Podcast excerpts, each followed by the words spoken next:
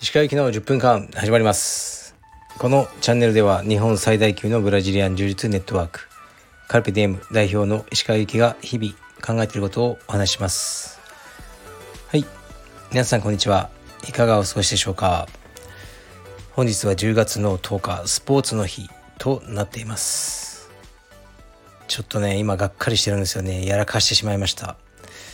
絶対に絶対に絶対に見ようと思ってたあのアレック・ソスという写真家の写真展が葉山で行われてたんですね。でまあ葉山なんでねちょっと車で1時間半ぐらいはかかるけど行こう行こうと思ってたんですよ。で10月の後半だと思ってたんですね。でさっきカレンダー見てあそろそろ行かなきゃなと思ってたらなんと本日まででした。で本日は僕は三重県にも行くのでダメです。断念です。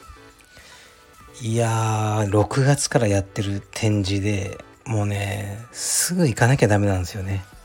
なんだかいつでも行けるさと思ってでまず夏休み中は人が多いからやめとこう、ね、俺はいつでも時間がある。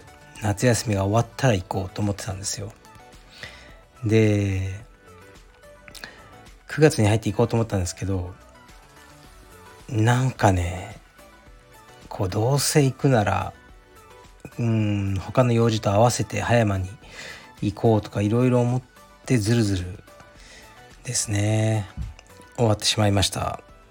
非常に残念です。本当に好きな写真家なんですけどね。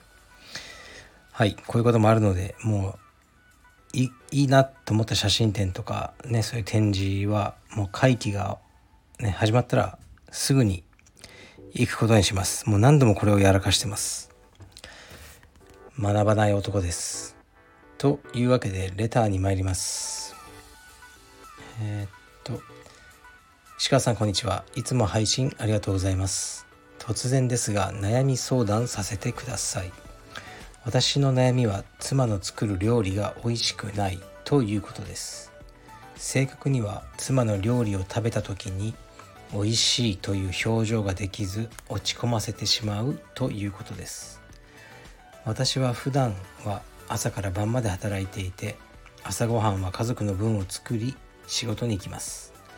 文句があるなら自分で作ればよいと思い土日は自分が作っています。口や態度には出さないようにしているのですが苦笑いのような表情で伝わってしまうようでいつも落ち込ませてしまいます。苦手でも作ってくれる妻に感謝もしています。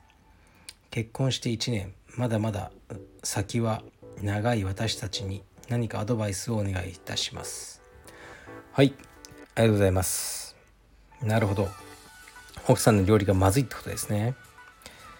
でクックパッドとかその通りに作ってもまずいんですかね。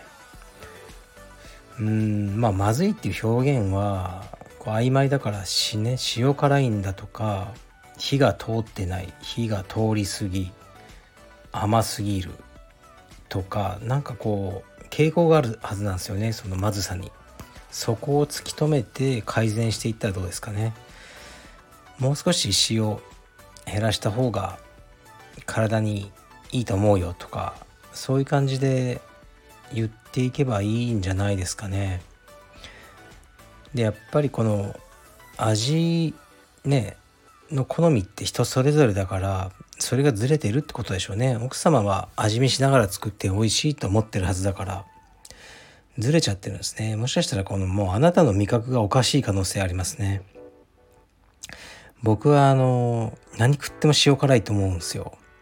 だからもう毎日のように言ってますね。妻のあの料理に。なんかちょっと塩辛いなって。うんでも治んないですね。治んないというか治す気がないですね別に。で妻じゃなくて子供たちはそれで美味しいって言ってるんで。で僕は外食に行っても常にうん塩辛いなって言ってますねおかしいんですかね僕は一度だけ渋谷にあるモーヤンカレーっていうカレー屋さんに行ったことあるんですねで結構有名なカレー屋さんみたいなんですけど初めて行った時に一口食べてうわもう塩辛すぎるもうこれ以上食えないと思ったので店員さんにあの「ちょっとお湯もらっていいですか?」って言って「えなんでですか?」って言ったんですけどなんかねもうこのルーが味が濃すぎるんでお湯でちょっと薄めますって言ってお湯で薄めて食ったんですけど言われないですかって言って「いや初めてあなたみたいな人は初めてです」って言われましたけどね。それ以来言ってないですけどあのこれは僕の基準が多分世間一般の塩辛さに対して敏感だってことなのでそれはもう自覚してるのであの仕方ないと思って生きてますね。から自分で作る時は極限に塩を減らして食ってああ美味しいなと思ってますね。だからまずあなたはあの突き止めましょう。そのまずさの原因を。でそれが悪いことじゃなくてもうあなたが狂ってるんだと思ってその狂いに奥様を、まあ、合わせてもらう。もう俺はおかしいんだと。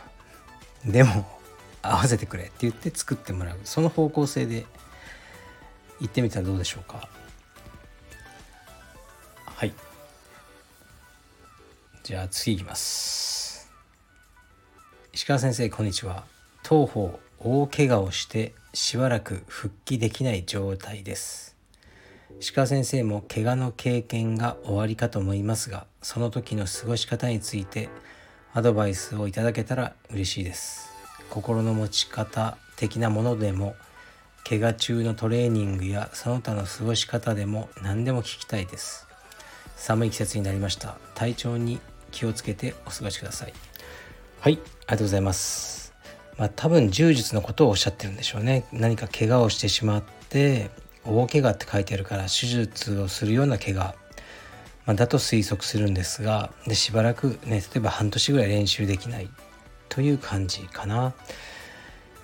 まあ、読んだ感じだと選手なのが選手じゃないんじゃないかなって思うんですよね。でまあ一般の方で充実を趣味としてやってらっしゃる方かなって文面からは思いました。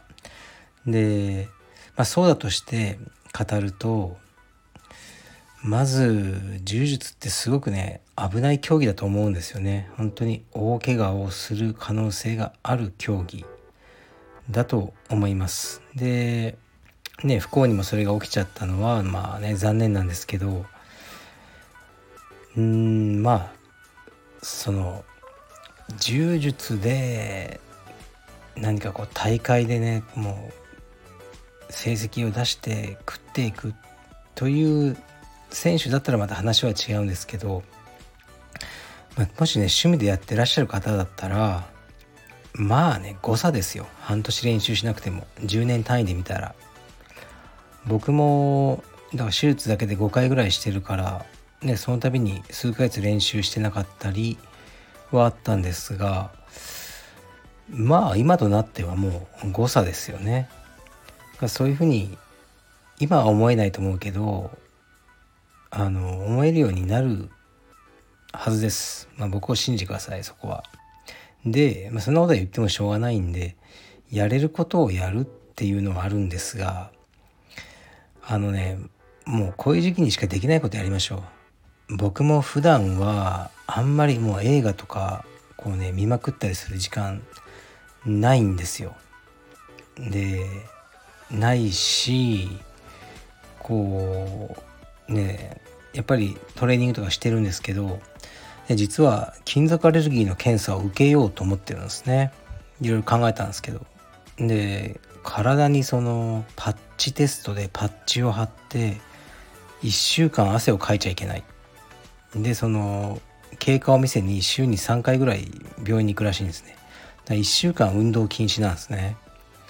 でこれは結構僕にとっては毎日トレーニングしてるので辛いなと思ったんですけどそうだと思ってもうこの時期にあのー、ね普段見ようと思ってこうね見れてないネットフリックスの溜まってるドラマとかを一気見してやろうとか思ってますね。で仕事ももう行かないでうんなんか1週間ぐらいね休んだって僕はあんま変わらないと思うのでもう家にいていわゆるゴロゴロ体重も増えちゃったりこうするだろうな嫌だなってせっかく絞れてきたのにとは思いますがこのねやっぱアレルギーをね治さないとなんかどうしようもないぐらいかゆいんですよねだからその1週間はあこれもしよう、ね、汗をかかないために、まあ、家にいてもう好きなもん食って、まあ、映画を見てうーん、まあ、こういうことをしようって結構ね考えてるとワクワクしてきたんですよね。でその1週間で体重がまた例えばね3キロぐらい太ったりするんだろうけど多分ねすぐ戻せるんで。でねだからまああなたもどの程度の怪我か分かりませんけどもうしちゃったものはしょうがないから怪我して普段練習に当ててた時間は空いてますよね。そこを勉強とか、まあ、好きななんか趣味、ね、別の趣味やるとかそういうものに当ててみたらどうですか？柔術だけが人生ではないじゃないですか。